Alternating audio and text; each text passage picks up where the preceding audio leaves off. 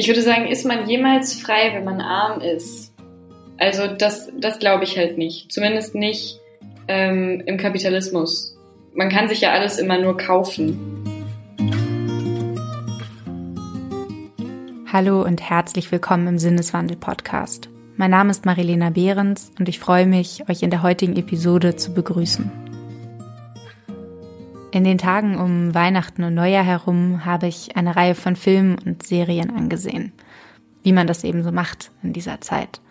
Darunter auch die politisch bereinigte Verfilmung des autobiografischen Bestsellers Hilly Billy Algie von J.D. Vance, in dem er die Geschichte einer respektive seiner in Kentucky lebenden Familie von Armut, Drogensucht, Gewalt und Hoffnung erzählt. Warum aber sage ich politisch bereinigt? Es ist eine neoliberale Wunschvorstellung und ein soziopolitisches Traktat, dem die Zähne gezogen wurden. So urteilt der Boston Globe. Und das trifft es auch in meinen Augen ganz gut. Auch wenn Vans Buch selbst sich schon als heroische Aufsteigergeschichte liest, so hat es die Verfilmung geschafft, daraus einen, wie es der Spiegel nennt, Elendsporno zu machen. Sollte das existieren, was man als systemische Benachteiligung nennen würde, und also übergeordnete Gründe für das Scheitern so vieler Menschen, werden sie in diesem Film nie sichtbar. Der Hollywood Feel-Good-Movie lässt sich als Paradebeispiel für das neoliberale Dogma des Jeder ist seines eigenen Glückes Schmied bezeichnen. Es verhärtet all jene Auffassungen, die bereits in so vielen Köpfen existieren. Dass man sich nur genug anstrengen müsse, um die Leiter emporzuklettern. Dass es jede und jeder schaffen kann, unabhängig von den Lebensumständen, von Armut oder Schicksal. Vom Tellerwäscher zum Millionär, the American Dream. Es ist ein verlogener und romantisch verklärender Blick auf Armut, der das Wesentliche ausblendet. Dass wir in sozialen, gesellschaftlichen Zusammenhängen leben, die alles andere als Chancengerechtigkeit, geschweige denn Gleichheit hervorbringen. Dieser Auffassung ist auch Autorin und Journalistin Anna Meyer, die als Kind zweier Langzeitarbeitslose aufwuchs. Geldsorgen, Ängste und Unsicherheit gehörten zu ihrer Kindheit ganz selbstverständlich dazu. Früher, schreibt sie in ihrem Buch Die Elenden, schämte sie sich, dass ihre Eltern keine Arbeit haben.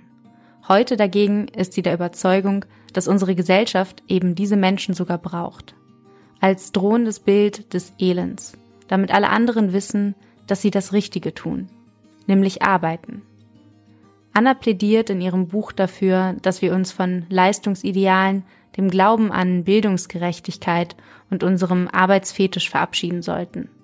Und für eine Welt, in der wir die Elenden nicht mehr brauchen, um unserem Leben Sinn zu geben. Bevor wir in das Gespräch einsteigen, möchte ich noch kurz darauf hinweisen, dass ihr uns finanziell unterstützen und damit einen Sinneswandel möglich machen könnt. Als Fördermitglieder ermöglicht ihr nicht nur die werbefreie Produktion des Podcasts, ihr habt zudem die Möglichkeit, ein Exemplar von Annas Buch Die Elenden zu gewinnen, das wir unter allen Steady-Unterstützerinnen und Unterstützern verlosen. Wie ihr Mitglied werdet und teilnehmt, das erfahrt ihr in den Shownotes. Dort habe ich wie immer alles verlinkt. Vielen Dank.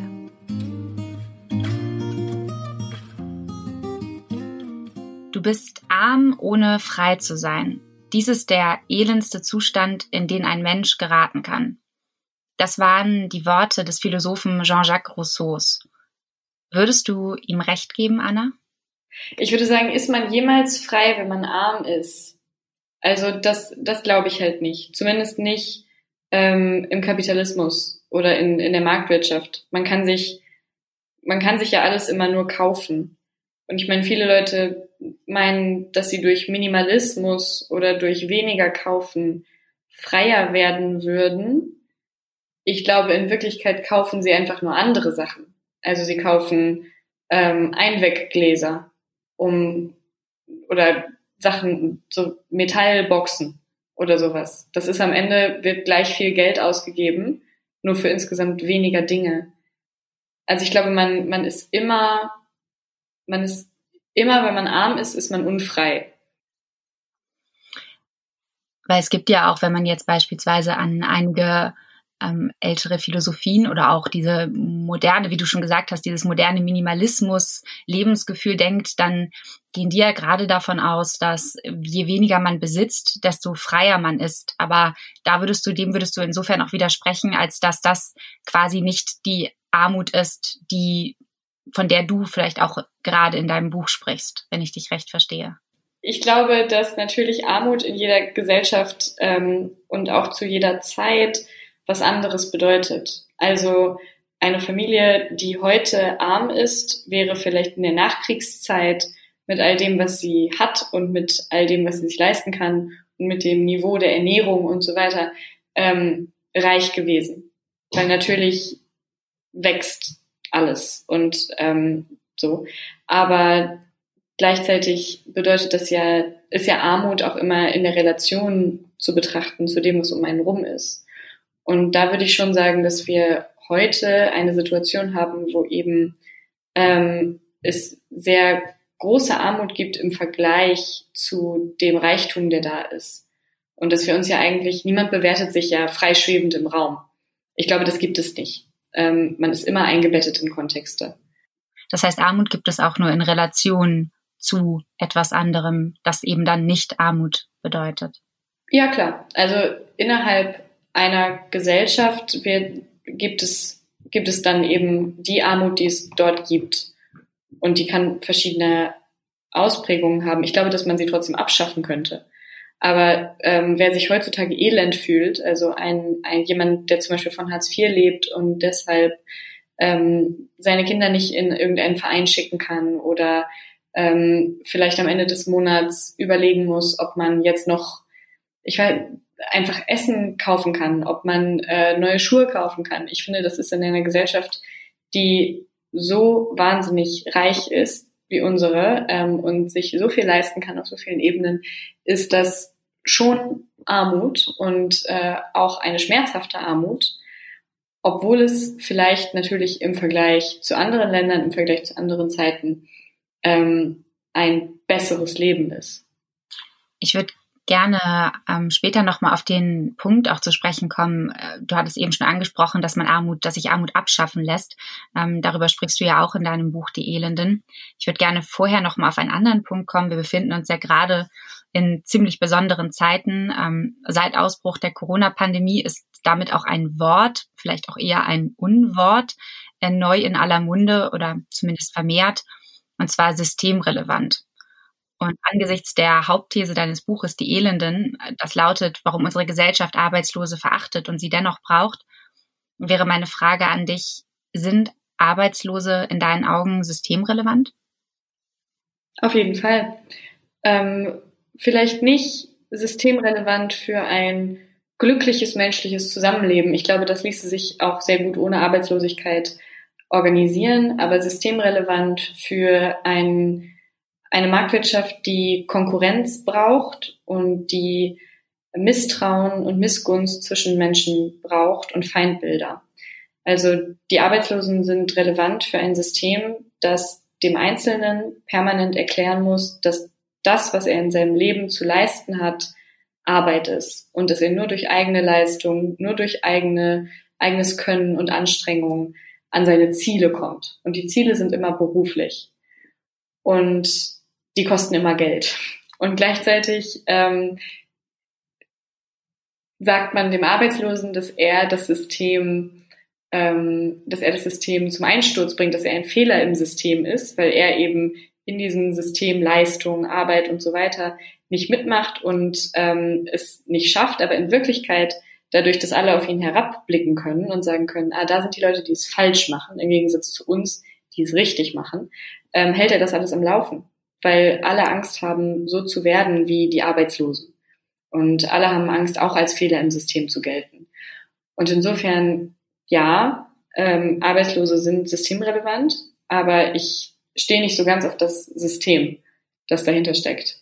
Und ich glaube, bei Menschen, die Brot backen oder Kranke versorgen, ähm, kann man immer noch sagen, das sind Berufe, die auch in einer besseren Welt, in einem ähm, anderen, in einer anderen Marktwirtschaft ähm, auf jeden Fall weiter erhalten bleiben würden und äh, die da immer noch systemrelevant wären.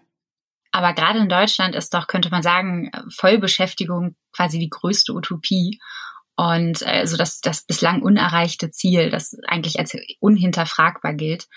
Glaubst du, das wird eigentlich gar nicht angestrebt, wenn Arbeitslose ist Arbeitslose Bedarf, um sich von diesen, wie du auch schreibst und es nochmal eben ausgeführt hast, um sich davon abzugrenzen, um sozusagen ein, eine Marktwirtschaft aufrechtzuerhalten, die auch auf dem Bild der Arbeitslosigkeit als ein gewisses ja, Abschreckungsmotiv auch beruht, ähm, dass das Arbeits, äh, Quatsch, Vollbeschäftigung eigentlich gar nicht ein, also vielleicht nur ein Vorwand ist?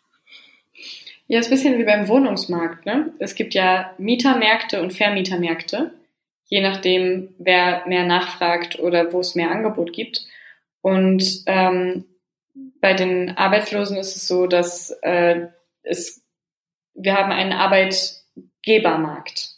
Also der Arbeitgeber sucht sich aus, welche Menschen er einstellt. Und ähm, der Arbeitgeber entscheidet, wie lange er die behält. Es gibt ganz wenig Berufe oder es werden immer mehr, ähm, bei denen das anders ist und wo die Leute trotzdem nicht mehr bezahlt werden, ähm, was dann wiederum daran liegt, dass äh, das oft Berufe sind, die mit so einer Überzeugung zu tun haben, also Krankenschwestern, Pfleger äh, und so weiter. Und ähm, dann wiederum gibt es, äh, wird es einfach niemals genug Jobs für alle geben, so dass alle gleichzeitig glücklich sind und es keinen Wechsel gibt zwischen den einzelnen Arbeitnehmern in ihren Berufen, ähm, sondern weil wir ja wollen, dass es Wachstum gibt, weil Wachstum die eine Sache ist, auf die unser Wirtschaftssystem baut, ähm, wird es immer wieder neue Branchen geben, neue Firmen, neue Jobs und so weiter.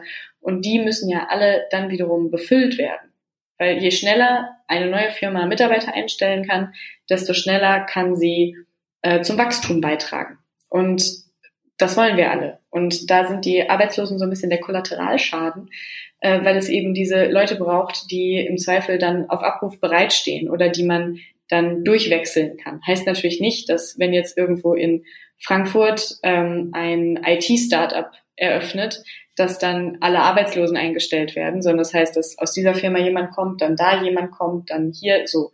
Also ähm, dass einfach ein permanenter Wechsel, ein Austausch da ist. Und der wäre für Arbeitgeber viel teurer, ähm, wenn es nicht dieses Gespenst der Arbeitslosigkeit gäbe, wenn es nicht diese, diese ja diese Keule gebe, die man Arbeitnehmern über den Kopf halten könnte, äh, das trifft dich, wenn du jetzt gehst. Das trifft dich, wenn du keine Lust hast auf diesen Job oder wenn du die Bedingungen nicht gut findest ähm, und deshalb nicht weitermachen willst. Und ja. In deinem Buch schreibst du auch, der, der Arbeitslose bestätigt den Sinn der Arbeit. Meinst du das ja, damit? Ja, klar. Ähm, also einerseits ist es die, einerseits ist ja das, was uns Angst macht. Und andererseits ist das Elend, was der Arbeitslose erfährt, also die Armut, ähm, das Ausgegrenztsein, die fehlende Teilhabe, all das bestätigt den anderen, die ja an der Gesellschaft teilhaben, die glücklich sind oder es meinen zu sein, ähm, die sich Sachen kaufen können, die sich eine Identität kaufen können, denen bestätigt der Arbeitslose, dass sie das Richtige tun, weil der hat ja offensichtlich ein ganz schön schlechtes Leben. Das heißt, Arbeit, also wir merken ja, Arbeit spielt grundsätzlich äh, gerade in unserer hm, postmodernen Gesellschaft eine fast, ja, könnte man sagen, übergeordnete Rolle. Es gibt viele Redewendungen wie ora et labora, wer nicht arbeitet, soll auch nicht essen, fördern und fordern, Leistung muss sich wieder lohnen.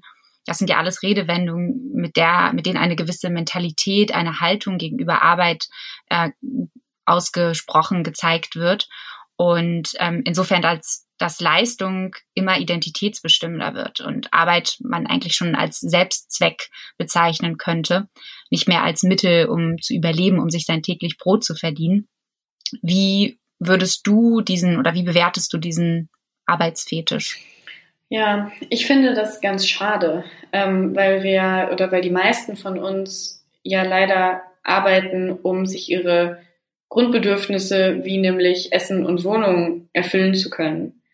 Ähm, und das verklären wir aber oft. So, wir, wir erwirtschaften den ganzen Tag etwas und äh, haben vielleicht auch irgendwann mal Marx gelesen vergessen dann aber das, was da drin steht, nämlich, dass wir das eigentlich natürlich für jemand anders, ganz woanders erwirtschaften, den wir nicht sehen. Und dass wir ganz schön viel Zeit am Tag damit verbringen, das Geld zu erwirtschaften, dass wir unserem Vermieter zahlen, damit der noch reicher wird. Also ich habe nichts gegen Vermieter, ich wäre selbst gerne einer, aber ich finde, dass das System dahinter sehr perfide ist und dass uns das trotzdem eingeredet wird und dass wir uns das auch gegenseitig erfolgreich einreden, ist eigentlich faszinierend und auf eine Art und Weise auch verrückt, dass das funktioniert. Also, dass man das so ausblenden kann. Dass es einfach so ist, ähm, dass man den ganzen Tag eine Sache tut, damit jemand anders Geld verdient und man selbst überlebt und dass man dann sagt, das ist das Wichtigste für meine Identität. also eigentlich, wenn man so drüber nachdenkt, hat da irgendjemand schon wahnsinnig viel geleistet, das so zu vermitteln. Und ich finde immer, diese ökonomischen Realitäten widersprechen so sehr der Art und Weise, wie wir darüber sprechen. Und das sage ich als jemand, der Marktwirtschaft nicht unbedingt für schlecht hält. Ähm, und ich finde gleichzeitig trotzdem, dass wir so unaufgeklärt sind, was Marktwirtschaft angeht. Und so darüber reden, als wäre es einfach da und nicht, als könnte man das verändern oder an Schrauben drehen, die es verändern. Ähm, und gerade diese Sache mit der Leistung, unsere Gesellschaft beruht überhaupt nicht auf Leistung. Und die, die Art und Weise, wie Menschen leben, sagt überhaupt nichts über deren Leistung aus. Und eine Krankenschwester leistet ja nicht weniger als ich zum Beispiel. Und ich verdiene, glaube ich, aber trotzdem mehr. Also ich bin mir nicht ganz sicher, aber ich glaube. Und das ist, ähm, das ist ja nicht gut. Also so. Deshalb finde ich dieses, dieses Denken an, diese Idee von Leistung finde ich so naiv.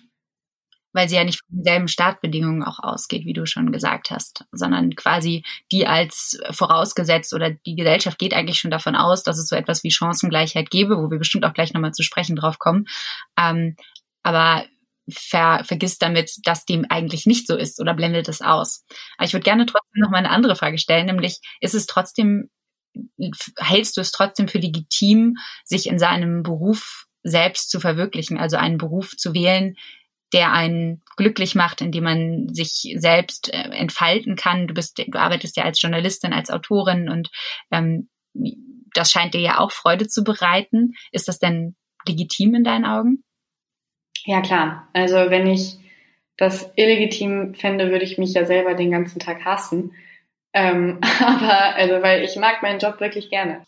Gleichzeitig ist der aber auch nicht alles in meinem Leben, auch wenn er einen Großteil einnimmt. Und ich, mir ist es ganz wichtig, nicht die Realität zu ignorieren, die dahinter steckt. Also, man darf seinen Job lieben. Man darf aber gleichzeitig nicht ausblenden, warum man ihn macht. Nämlich, weil man sonst halt nicht essen würde. So, und weil sonst nichts funktionieren würde. Ähm, und ich glaube, das schaffen viele Leute, das auszublenden, weil sie dann, ja, warum eigentlich? Weil sie, weil sie sich selber gerne so sehen wollen, weil sie selber sich gerne davon überzeugen wollen, dass sie etwas wert sind und dass dieser Wert sich daraus konstituiert, was sie den ganzen Tag arbeiten. Und ich glaube, man muss schon sehr, sehr fein mit sich sein, um dann die Realität zu sehen und zu sehen, das ist vielleicht nicht so. Wenn nun Arbeit zu einem nicht unerheblichen Teil unserer Identität bestimmt, dann ist es ja umso faszinierender und fataler, würde ich sagen, zugleich, dass sich Arbeitslose genau darüber definieren, was ihnen fehlt, nämlich die Arbeit. Und diesen Zustand, den gilt es ja auch eigentlich zu überwinden. Das ist ja kein Dauerzustand, zumindest ist das von außen nicht erwünscht. Und wenn man eine Daseinsberechtigung erlangen möchte. Was macht das mit Menschen? Du hast es ja auch in gewisser Weise, du hast es ja selbst erlebt, wie du in deinem Buch auch schilderst. Mm, ja, es ist eine Form von Entmachtung, ne? Also du, wenn du arbeitslos bist, dann bist du eben vor allem nichts. So du und du hast äh, dieses dieses System Jobcenter, in das du reingezogen wirst, das dich komplett kontrolliert. Du wirst eigentlich unter Hausarrest gestellt, musst jeden Urlaub beim Jobcenter angeben, weil du dann, oder jeden Familienbesuch, weil du dann dem Arbeitsmarkt gerade nicht zur Verfügung stehst. Du bist eigentlich wie, als würdest du in so einer Wartehalle leben, ähm, wo die ganze Zeit alle drauf zeigen und sagen, ach mal, das sind die, die Aussätzigen, die Bösen, die gerade nichts haben. Und das ganze Leben bestimmt sich danach, dass es keine Arbeit gibt, das ist das eine. Aber es ähm, hat eben auch unglaublich viel damit zu tun, dass es kein Geld gibt. Also, und die Abwesenheit von Geld stellt man sich echt romantischer vor, als sie sich anfühlt. Also, alles kostet Geld. Das, das verstehen, glaube ich, Leute, die mit Geld aufwachsen und die für die Geld selbstverständlich ist, verstehen das, glaube ich, oft nicht. Ähm, wie viel Geld sie den ganzen Tag ausgeben. also, wenn man da gar nicht drüber nachdenkt, ich merke das ja selber. Ähm, hier mal zwei Euro für irgendwas, dann hier fünf Euro und hier ein Kaffee für drei Euro und so. Und am Ende des Tages hat man 50 Euro ausgegeben und aber gar nichts so richtig dafür bekommen. Und man musste das aber aus sozialen Gründen oder praktischen Gründen oder vielleicht war es auch eine Form von demonstrativem Konsum, weil man irgendwie zeigen musste, dass man zu einer Gruppe gehört oder so. Und das fühlt man sich nicht so vor Augen. Und diese, diese Abwesenheit von Selbstverständlichkeit macht einen ohnmächtig und ähm, führt irgendwann dazu, dass man gar nicht mehr weiß, wie man sich in der Welt überhaupt bewegt. Ja, ich wollte gerade sagen, es ist ja auch äh, neben, neben Konsum, den du schon angesprochen hast, der, der identitätsstiftend ist. Also wir kaufen uns im Prinzip ja ein, ein, ein Lebensgefühl. Wir versuchen uns ähm, sozialen Gruppen zugehörig zu fühlen und dazu gehört auch eine gewisse Form des Konsums. In einigen sozialen Milieus ist das ausufernder, was dann die Geldausgaben angeht, in anderen eher etwas weniger. Du hast ja auch beschrieben in deinem Buch, dass du dir zum Beispiel als Teenager in der Schulzeit dich eher so dem Indie-Milieu zugeordnet hast, was für dich den Vorteil hatte, dass du eben nicht ganz so viel Geld ausgeben musstest. Und ähm, neben diesem Konsum ist es ja aber auch, sind es die gesellschaftlichen Konventionen, wenn man auf einer wenn man in einer Bar ist oder auf einer Party und man sich mal neue Leute kennenlernt, dann ist ja meist eine der ersten Fragen, und was machst du so? Ähm, das, allein das stelle ich mir als große Herausforderung vor, diese Frage zu beantworten. Ähm, oder wie, also wie, wie siehst du das? Ja klar, also es wird halt äh, im Allgemeinen nicht akzeptiert, wenn man auf die Frage, und was machst du so, antwortet Makramee oder ähm, Kastanientiere oder so. Also das ist ja alles nicht suffizient für, für Leute, die das fragen, sondern man will eigentlich über den Job von jemandem etwas über den herausfinden. Und das funktioniert ja auch oft so. Also, dass Menschen, die in gleichen Jobs arbeiten, auch sehr gleich werden, sehr gleich ähm, leben, ja, die gleichen Dinge schön finden. Das ist so eine andauernde, das ist wie wie Gender wird das auch gemacht. Ist so eine andauernde Bestätigung. So, ja, so sind Jungs und Jungs mögen blau und Journalisten mögen weiße Sneakers. So und so passiert das. Ähm, genau. Von daher würde ich sagen, dass ich, dass ich den Wunsch verstehen kann, nach dieser, nach diesem, dieser Einordnung von Menschen in ihre Jobs und dass ich es gleichzeitig flach finde und wahnsinnig schade, dass man da nicht, ähm, ja, dass man da aufhört, ne? Und äh, nicht vielleicht fragt, so was, was macht dich eigentlich glücklich? Was findest du ist das hässlichste Gemüse? Also uns müssen, müssen doch irgendwie kreativere Fragen irgendwann mal einfallen, um unser Gegenüber kennenzulernen ist doch vielleicht eigentlich eine ganz schöne, finde ich eine ganz schöne Herausforderung. Also im, im positiven Sinne finde ich etwas, was man gut etablieren könnte. Ähm, vielleicht werde ich das auf der nächsten, auf der nächsten, naja gut, feiern gibt's momentan eher weniger, aber zumindest auf der nächsten, bei der nächsten Möglichkeit, wo ich neue Menschen kennenlerne, werde ich definitiv nicht äh, mit der ersten Frage dieses Gespräch eindeuten, was machst du so? Also ich versuche das grundsätzlich schon zu vermeiden, aber ähm, ich fand die Idee mit dem Gemüse schon mal gar nicht so schlecht. Ja, oder ich finde auch immer schön, wenn man über Sachen redet. Also ich, ich mag das immer ganz gerne, ähm, mit Leuten zu Smalltalken, nicht über sie. Dabei lernt man die Person ja auch ein bisschen kennen. Ähm, vielleicht nicht deren quasi sozioökonomische Eckdaten, aber zu fragen, hast du das und das gehört und was, was denkst du darüber? So, oder vorhin bin ich an der Bäckerei vorbeigelaufen und da hat ein Mann das und das gesagt und das fand ich lustig und wie findest du das? Und das, also das sind einfach so, das mag ich immer viel lieber.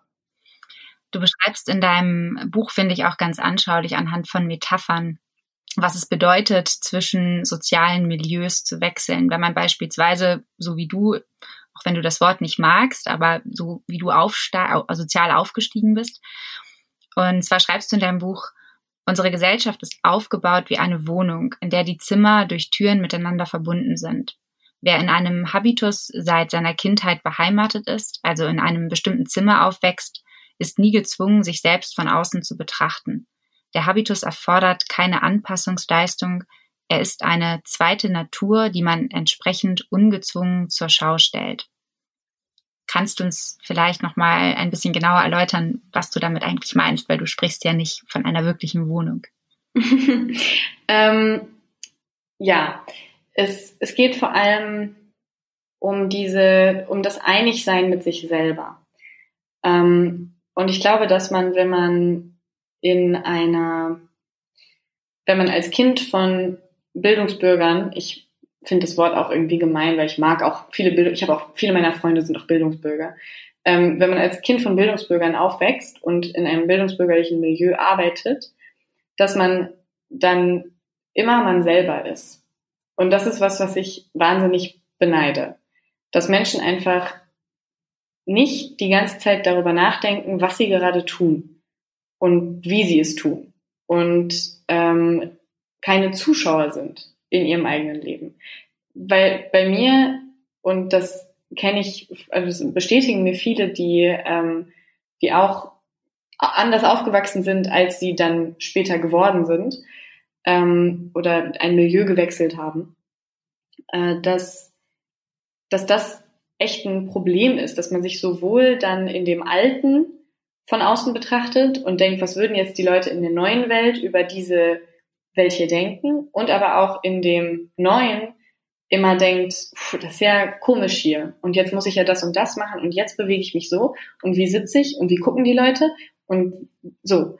Und das große Problem an diesem Habitus ist, dass der Habitus ein kein System von Regeln ist, sondern ein System von Grenzen. Also es ist nicht ganz klar, was man tun muss, aber es ist klar, was man auf gar keinen Fall tun darf. Hast du da irgendwie ein Beispiel vielleicht für, eine Beispielsituation, die du selber so erlebt hast oder auch heute vielleicht noch erlebst, wenn du in eine, ja, in eine Situation kommst, in der dein, dein alter Habitus, sage ich mal, noch irgendwie da, noch präsent ist, aber auch gleichzeitig schon du dich in einer anderen Welt wieder befindest? Hm. Gute Frage. Also zum Beispiel ähm, gibt es keine Regeln dafür, wie man sich zu verhalten hat, wenn man in ein Yoga-Studio kommt. Also man sollte die Schuhe ausziehen. Das ist so die eine Regel und vielleicht niemanden schlagen, aber das ist ja zivilisatorisch begründet. Also ähm, niemand sagt dir, wie du der Yogalehrerin Hallo sagen sollst oder wie du, auf welche Art und Weise du laufen sollst oder dich hinsetzen oder wie du deine Schultern hältst oder wie du guckst. So. Und ähm, für mich ist Dienstleistungen annehmen, also Yoga ist ja ein wahnsinnig privilegierter Sport. Ja, es ist ja äh, super teuer in den meisten Städten. Ähm, und eigentlich gehen da echt nur Leute aus einem bestimmten Milieu hin. Und dieses, dieser Mechanismus, dass man eine Dienstleistung annimmt und etwas nur für sich kauft. Also ich kaufe dieses Studio, ich kaufe diese Matte, die ich ausleihe, ich kaufe die Zeit von dieser Person, die da vor mir sitzt. Ganz oft, also vor Corona, hat man ja auch noch gekauft, dass die einen irgendwie am Ende so massiert haben oder so. Und das finde ich so komisch und ich denke quasi permanent, wenn ich in ein Yoga-Studio bin, darüber nach, was ich jetzt eigentlich zu tun habe, was meine Aufgabe ist. Ähm, und andere Leute denken einfach nur, ach Mensch, ich habe Lust zum Yoga zu gehen und dann mache ich das jetzt. Und dann sind die da so mit sich.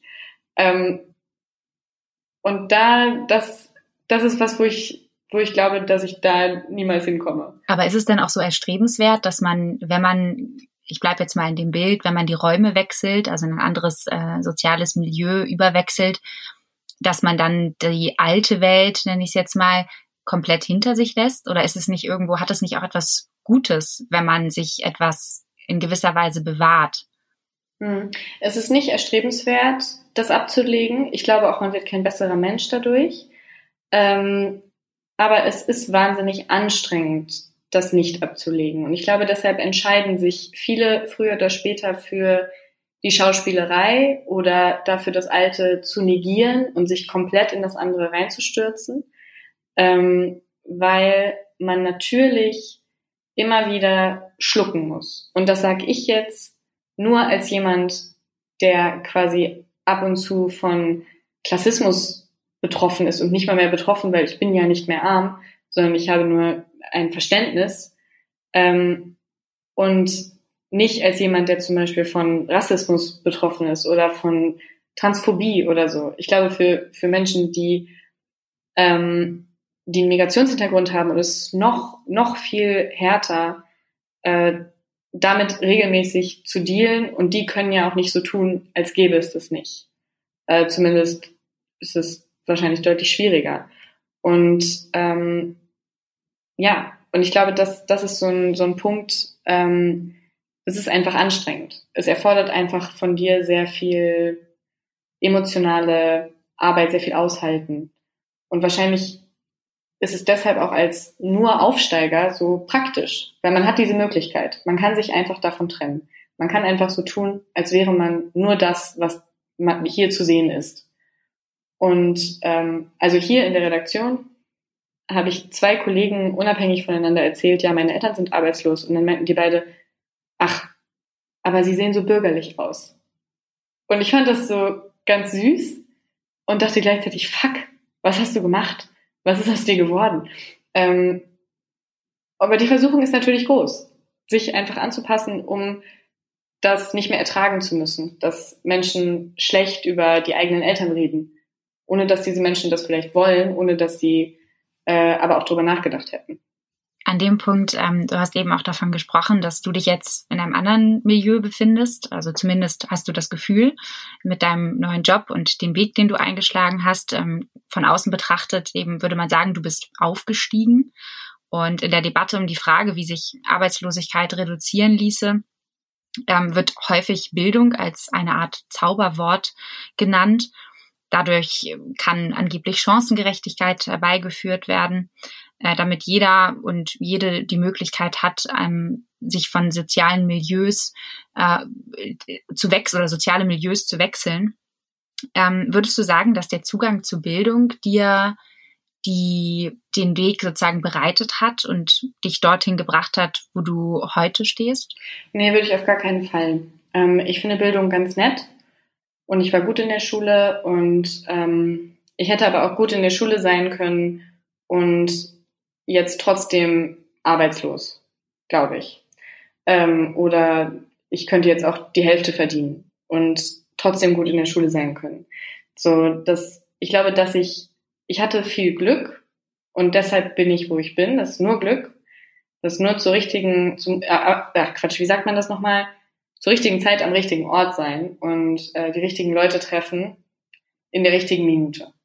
Es gab mal einen ein, also es gibt tausend Beispiele dafür. Es gab mal einen Tag der offenen Tür, wo ähm, mein, wo ich meinen meinen Deutschlehrer irgendwas gefragt habe und wir standen in der Aula und er sagte, ach übrigens, ich habe gerade da vorne den und den gesehen, der ist Redakteur bei der Welt, ähm, den kenne ich noch von früher und der, dessen Sohn geht auch jetzt zur Schule. Willst du mal, ähm, willst du mal mit dem reden? Und dann, und ich das hat mir am Ende total viele Türen geöffnet, dieser Kontakt. Weil ja der eine Kontakt immer zum nächsten und zum nächsten und zum nächsten führt. Und es hätte aber genauso gut passieren können, dass sich mein Lehrer in der Sekunde entschieden hätte, mir nicht davon zu erzählen oder ich wäre nicht da gewesen oder ich wäre woanders gewesen. Und dann hätte es das nicht gegeben. Und dann wäre mein Leben wahrscheinlich anders verlaufen. Das klingt immer so Chaos-Theorie-mäßig, aber ich glaube wirklich, dass es so ist.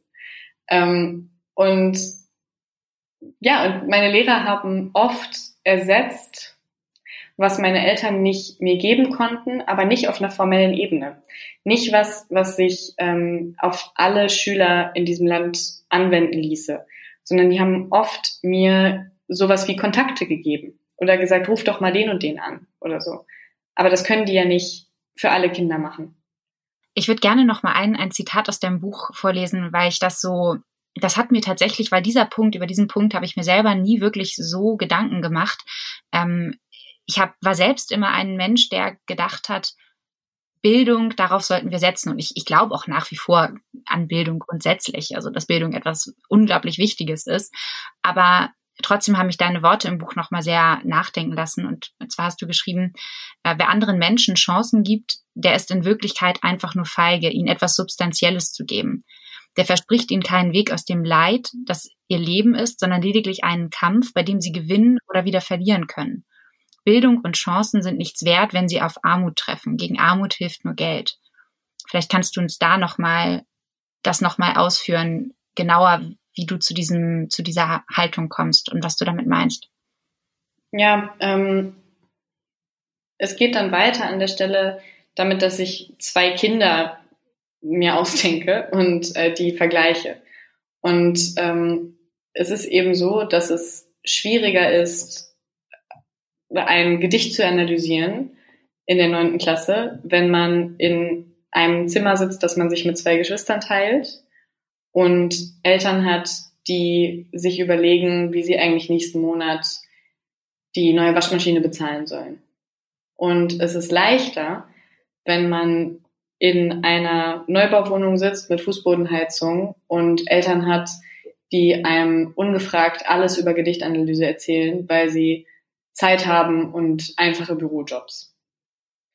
Und ähm, indem wir aber so tun, als gäbe es durch die Schule so etwas wie Bildungsgerechtigkeit und durch ein Schulsystem in Deutschland, das, wo alle Kinder zusammen lernen, also etwas wie gleiche Chancen für alle, äh, tun wir so, als wären die armen Kinder am Ende eben doch dümmer, weil sie ja immer noch schlechtere Leistungen erzielen. Aber der, der Witz dabei ist, dass Leistung in der Schule einfach nur vom Geld der Eltern abhängig ist, weil Geld einen freier macht, nachzudenken und weil Geld einem Sorgen nimmt. Und Kinder mit Sorgen lernen halt schlechter. Das ist so relativ einfach eigentlich. Ich glaube, da würde mir jetzt niemand sagen, das ist falsch. Ja, und welchen Aspekt ich auch noch sehr spannend eben oder sehr richtig finde, ist, wer jemandem Chancen gibt, der kann auch ganz einfach sich darauf ausruhen, zu sagen, naja gut, die Person hat die Chance halt nicht ergriffen. Wir haben doch Bildung zur Verfügung gestellt und dieser Mensch hat diese Chance eben nicht genutzt und ist somit, und da sind wir wieder in diesem neoliberalen der neoliberalen Ideologie, jeder ist seines eigenen Glückes Schmied. Also das ist ja auch etwas, worauf man sich dann ausruhen kann, anders als wenn man Geld zur Verfügung stellt und damit auch erstmal Menschen überhaupt ermöglicht, langfristiger zu denken. Also du hast ja eben schon angesprochen, hat, ähm, wer, wer Geldsorgen hat, der hat gar nicht so den freien Kopf zu lernen und sich mit, mit Themen auseinanderzusetzen, die einen vielleicht eigentlich interessieren und angehen oder sich politisch aktiv zu zeigen, sich zu engagieren und ähnliches zu tun. Ja, es gibt ein ganz tolles Buch ja von Virginia Woolf über ähm, das, dieses Buch, das heißt Ein eigenes Zimmer. Und es wird immer feministisch rezipiert. Ähm, ich glaube, dass es eigentlich um Klasse geht. Beziehungsweise habe ich es so gelesen. Ähm, und das hat mir total die Augen geöffnet, was eine Sache angeht. Sie schreibt nämlich, dass mit dem Geld, was ihre Tante ihr vermacht hat, mit dem sie dann sich eben keine Sorgen mehr machen musste um ihre Existenz, sie erst anfangen konnte zu schreiben. Und zwar, weil sich durch das Geld für sie etwas eröffnet hat, nämlich die Möglichkeit zu bewerten. Was findet sie eigentlich schön? Sie ist plötzlich mit einem anderen Blick durch Straßen gegangen und hat überlegt, finde ich dieses Haus eigentlich schön? Und ich glaube, diesen Blick auf die Welt kann man nur haben, wenn man Geld hat. Das klingt ironisch, aber es ist leider so. Und Kinder, die kein Geld haben, können sich überhaupt nicht fragen, was ist eigentlich gut? Was, was gefällt mir? Oder so. Und die Kinder, die das schon können, weil ihre Eltern ihnen dafür die wirtschaftliche Grundlage geben, die werden am Ende im System belohnt und denen sagt man, dass sie Leistungsträger sind, dass sie besonders viel geleistet haben, dass sie besonders weit gekommen sind in ihrem Leben. Ähm, und man sagt das im Vergleich zu den Kindern, die irgendwann verloren gegangen sind. Das heißt, die, die Kinder der Bildungsbürger dürfen sich wieder bestätigt fühlen. So, und das bedeutet eben auch Chancengleichheit. Wären das nicht dann alles Argumente für so etwas wie ein bedingungsloses Grundeinkommen? Nee. ähm, ich glaube, dass das bedingungslose Grundeinkommen im Kern auch ein neoliberaler Gedanke ist. Also wir geben einfach jedem das gleiche Geld und dann soll der nach seiner Fasson glücklich werden. Das ist ja auch, auch so ein bisschen so, ne? Und deshalb wird es ja auch von vielen ähm, Banken oder Unternehmensvorständen ähm, und so ganz wohlwollend beobachtet, das bedingungslose Grundeinkommen, weil man dann eben auch eine Tür öffnen könnte, wo man sagen könnte, na gut, ähm, dann brauchen wir auch keinen Kündigungsschutz mehr, weil die Leute fallen ja nicht so tief. Und wir brauchen vielleicht auch keine Elternzeitregelung mehr, weil dann sollen die Leute halt kurz einfach gehen und wiederkommen vielleicht, wenn wir sie dann noch wollen. Ähm, und es würde einfach eine, ich glaube, es würde eine wahnsinnige Flexibilität für Arbeitgeber bedeuten und einen Abbau von Arbeitnehmerrechten. Aber doch gleichzeitig auch für Arbeit. Also ich sehe den Punkt auf jeden Fall, den du ansprichst, aber gleichzeitig würde es nicht auch, würde es nicht auch mehr Freiheit für ArbeitnehmerInnen bedeuten, die dann freier entscheiden können, womit sie ihr Geld verdienen wollen, weil erstmal für ein, ja, gewisse Grundbedürfnisse gesorgt ist? Hm. Was sind Grundbedürfnisse?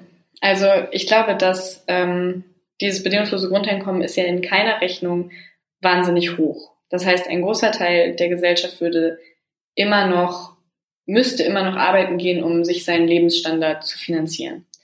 Und damit wäre das bedingungslose Grundeinkommen dann am Ende nichts als eine etwas bessere Lohnaufstockung oder ein, ähm, ein Arbeitslosengeld ohne Sanktionen. Und dafür müssen wir nicht diesen Traum träumen. Also dieser, dieser Traum, man könnte Sozialsysteme so weit vereinfachen, Staat so weit zurückbauen, alle über einen Kamm scheren, sodass alles viel weniger kostet und dadurch viel effizienter wird und alle mehr Geld bekommen. Ähm, der ist glaube ich, unumsetzbar, beziehungsweise lass uns in 30 Jahren nochmal reden. Ähm, und darüber vergessen wir dann, dass es relativ leicht umsetzbar wäre, den Mindestlohn anzuheben und die Arbeitslosengeldsätze anzuheben. Das, das wäre umsetzbar. Und das hätte am Ende die gleichen Folgen für die Arbeitnehmer, denen das Exit ermöglichen würde. Also die gleichen Menschen in den gleichen Niedriglohnjobs könnten sagen, ich will gehen. Mm, und mein Arbeitgeber muss mir erst das und das und das bieten, damit ich wiederkomme. Und solange bin ich erstmal arbeitslos. Das wäre, das ist ja das, wovon, bei, wovon beim bedingungslosen Grundeinkommen alle träumen.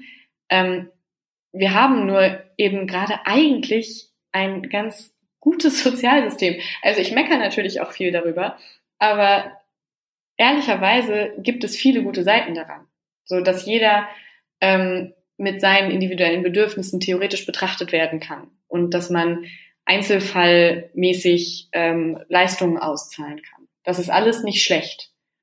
Aber man müsste es halt als Dienstleistung des Staates denken und nicht als Almose der Gesellschaft an jemanden. Aber was glaubst du, weshalb ist die Empathie und das Verständnis gegenüber Arbeitslosen in Deutschland nach wie vor so gering? Also weshalb bringt man ihnen so wenig Vertrauen gegenüber, kontrolliert und sanktioniert sie mehr als beispielsweise potenzielle SteuerhinterzieherInnen, also die Millionen auf dem Konto haben und ähm, die ja auch teilweise in der Öffentlichkeit ist deutlich wurde, dass sie Geld hinterzogen haben. Aber gefühlt wird es weniger sanktioniert als äh, Arbeitslosen, also Hartz-IV-EmpfängerInnen, die vielleicht ein paar Euro im Monat äh, mehr gerne hätten. Hm. Ja, von den, von den ähm, Arbeitslosen müssen wir uns ja abgrenzen, um unserem eigenen Leben einen Sinn zu verleihen. Also das, worüber wir vorhin ja schon gesprochen haben, wenn ich arbeite, tue ich das Richtige, wenn ich nicht arbeite, tue ich das Falsche. Ähm, und das konstituiert viele Identitäten in diesem Land, auf diesem Kontinent, überall auf der Welt, ähm, dass man das Richtige tut, wenn man arbeitet.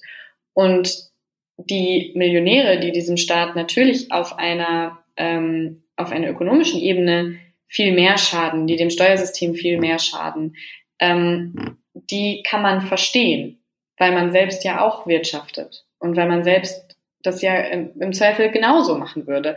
Also ich saß mal mit einem wahnsinnigen spannenden Menschen, ähm, das war damals an der Journalistenschule, haben wir äh, von dem so einfach mal einen Grundkurs bekommen, wie funktioniert eigentlich Wirtschaft, wie funktioniert eine Jahreshauptversammlung eines Unternehmens. Und dann habe ich den später nochmal getroffen. Das war ein Vermögensberater. Und der sagte mir, der, der hat mir so ganz viele verschiedene Wege erklärt, wie man Steuern hinterziehen kann. Oder nicht hinterziehen, wie man Steuern vermeiden kann. Und ich war so, hä, aber das machen alle? Und er war so, ja, natürlich machen das alle. Und das, diese Frage kam ihm total verrückt vor. Und er war so, wenn sie Geld haben, dann versuchen sie natürlich, so viel wie möglich davon zu behalten. Weil man es sich ja auch und, verdient hat. Genau, genau, weil man denkt, man habe es sich verdient. Und das, ja, das, das, das können wir aber nachvollziehen. Also ich habe ja auch eine Steuerberaterin, die mir ausrechnet, wo ich vielleicht nochmal eine Zugfahrt absetzen kann. Und äh, was würdest du sagen, was, was können wir dazu beitragen, dass sich ein Sinneswandel vollzieht? Weil gerade in der Corona-Pandemie hat sich ja auch ziemlich deutlich gezeigt, dass jede und jeder potenziell arbeitslos werden kann, ohne wirklich daran schuld zu sein. Hm. Ich glaube, wir müssen alle individuell eine gewisse Lässigkeit uns selbst gegenüber entwickeln und unserer eigenen Leistung gegenüber. Ähm, und uns fragen, uns fragen, warum bin ich eigentlich, was ich bin? Und warum bin ich an meiner Position? Und bin ich da vielleicht aufgrund dieses und dieses und dieses Privilegs, mit dem ich in die Welt gekommen bin? Und bin ich da vielleicht, weil ich an dieser und dieser und dieser Stelle Glück hatte? Oder bin ich da, weil ich das auserwählte goldene Kind bin, das determiniert war und gekämpft hat und geleistet hat, um an diesem Ort zu sein? Ähm, und ich glaube, wenn wir letzteres denken, dann, äh, dann müssen wir auch die Arbeitslosen weiter verachten. Weil dann glauben wir, dass die sich nicht genug angestrengt haben und dass die schuld sind und dass die unsere Gesellschaft kaputt machen.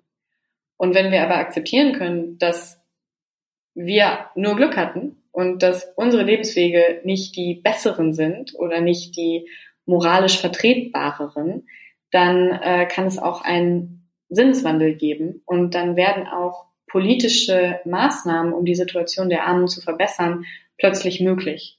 Einer der letzten Sätze in deinem Buch lautet, Texte können die Welt immer nur greifbar machen, begreifbar machen. Um die Welt zu verändern, braucht man Politik.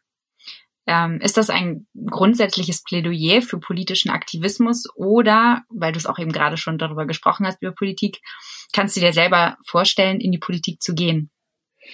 Mm, ich finde es generell extrem beeindruckend, wenn Menschen sich politisch engagieren. Ich habe da riesigen Respekt vor. Das ist mit wahnsinnig viel Hass und Anfeindungen verbunden. Das ist ehrenamtliche Arbeit, die so wichtig ist. Und das ist wirklich keine hohle Phrase, wenn man das sagt, ja, sondern es ist wirklich wichtige Arbeit und ähm, man, man kann nicht unpolitisch sein. Gerade man kann 2020 vor allem nicht unpolitisch sein, aber man kann generell im Leben nicht unpolitisch sein. Und jeder, der mir schreibt, was oft vorkommt, ähm, ja, liebe Anna, was, was kann ich denn machen? Ich will irgendwie mich engagieren. Ich sage ganz oft, und das, ich höre mich selber an, wie, ich weiß nicht, wie, wie mein Deutschlehrer, ich sage ganz oft, tritt doch in eine politische Partei ein. So egal welche, aber versuch irgendwas zu bewegen. Und das liegt daran, dass ich wirklich ja täglich sehe, wie Menschen, die sich in Parteien engagieren, die irgendwas wollen, die ein Ziel haben, da manchmal auch hinkommen und manchmal eben auch Sachen bewegen können und Themen setzen können, die ihnen wichtig sind. Und ähm, ich finde das extrem beeindruckend und gut. Mein Problem ist, ich schreibe einfach wahnsinnig gerne und ich mag Journalismus und ich bin ähm, sehr, sehr gut darin und ich glaube, ich wäre sehr, sehr schlecht in Politik oder zumindest nicht so gut, wie ich im Journalismus wäre. Und deshalb ist es für mich deutlich befriedigender, Journalistin zu sein. Und ähm, ich kann mir auch, nee, ich, ich, hab, ich werde da jetzt in letzter Zeit häufiger drüber gefragt, äh, nachgefragt, würden Sie denn auch mal Politikerin werden? Und ich bin so, hä, ich bin doch Journalistin. So, also das, so, es liegt mir so fern, ähm, das zu tun, auch wenn ich es so gut finde, wenn man das macht. Und das, ich finde eben auch diese feindselige Haltung gegenüber Berufspolitikern so schlimm es ist überhaupt nicht verwerflich, Berufspolitiker zu sein. Es ist ein total wichtiger Job. Wenn das keiner machen würde, das wäre doch auch scheiße. Also, ähm, aber es, es ist wie, ich finde auch super, wenn Leute Krankenschwestern sind, aber ich könnte es jetzt auch nicht. Schön ist ja vielleicht, äh, lesen ja einige PolitikerInnen dein Buch und äh, finden damit äh, einen noch besseren Zugang zu diesem Thema und gleichzeitig findet das Thema vielleicht wieder mehr Aufmerksamkeit. Insofern, dein Buch ist ja alles andere als unpolitisch, sondern ich habe es als ein doch sehr politisches Buch empfunden. Und ich danke dir auf jeden Fall sehr für das Gespräch, Anna. Und ähm, ja, vielen Dank. Vielen Dank dir.